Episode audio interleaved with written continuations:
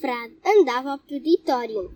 Chegou à porta de um lavrador, mas não lhe quiseram dar nada. O frade estava a cair de, com fome e disse: Vou ver se faço um caldinho de pedra.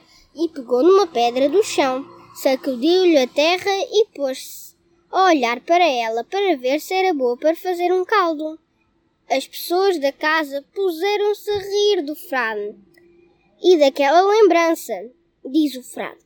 Então nunca comeram caldo de pedra? Só lhes digo que é uma coisa muito boa. Responderam-lhe. Sempre queremos ver isso. Foi o que o frade quis ouvir.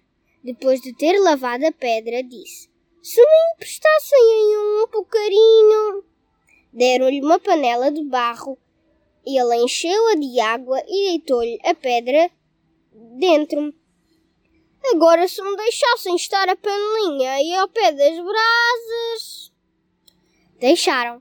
Assim que a panela começou a chiar, disse ele: Com um bocadinho de unto é que o caldo ficava de primor. Foram-lhe buscar um pedaço de unto. Ferveu, ferveu, e a gente da casa, pasmada para o que viam, diz o frade, provando o caldo está um bocadinho insosso. Bem, precisa de uma pedrinha de sal. Também lhe deram o sal. Temperou, provou e disse. Agora que uns olhinhos de couve ficava que os anjos o comeriam.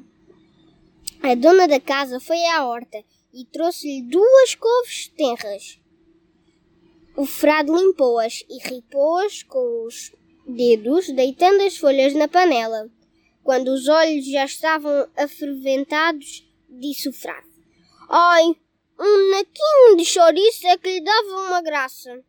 Trouxeram-lhe um pedaço de chouriço, ele botou a, botou a panela e, enquanto se cozia, tirou de um alforge pão e arran arranjou-se para comer com vagar.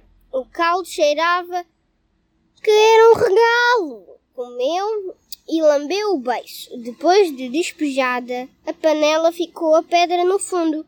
As pessoas da casa que, está, que estavam com os olhos nele perguntaram-lhe: Oh, senhor frade, então e a pedra?